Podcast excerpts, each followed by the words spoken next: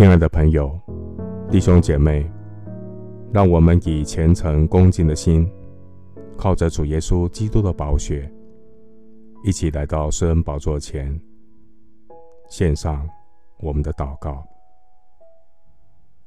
我们在天上的父，感谢你透过生活中的美有，向世人打信号，向属你的儿女发出讯号。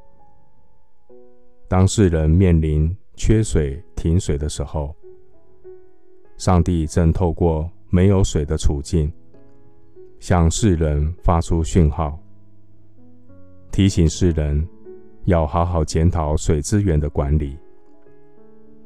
当世人面临意外停电的时候，上帝正透过没有电的处境，向世人发出讯号。因为生活的日常，并不是必然的理所当然。我们生活、动作、存留，都在乎永生的神，是上帝的恩手，托住我们生活的每一天。感谢神，你借着耶稣基督的救恩，救赎我的命，脱离死亡。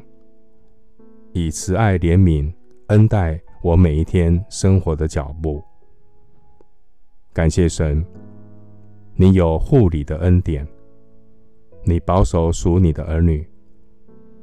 当我们面对停水停电的时候，求主让我们的内心不会焦躁不安，让我们学习品尝这一种没有的神迹。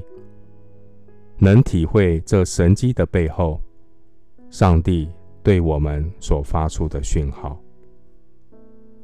我要依靠主的恩典，来经历这一种没有的神迹。思想上帝向世人所发出的信号。当疫情升温，台湾有两个月疫苗的空窗期。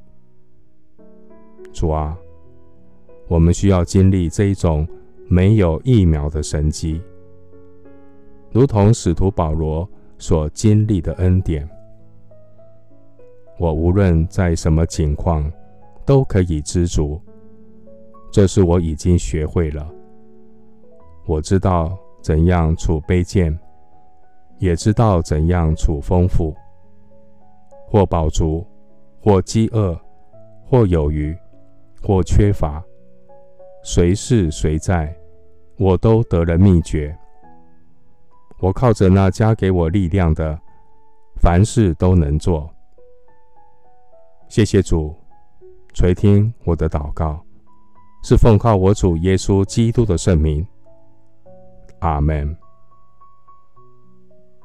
格林多后书六章十节，似乎忧愁，却是常常快乐的。似乎贫穷，却是叫许多人富足的；似乎一无所有，却是样样都有的。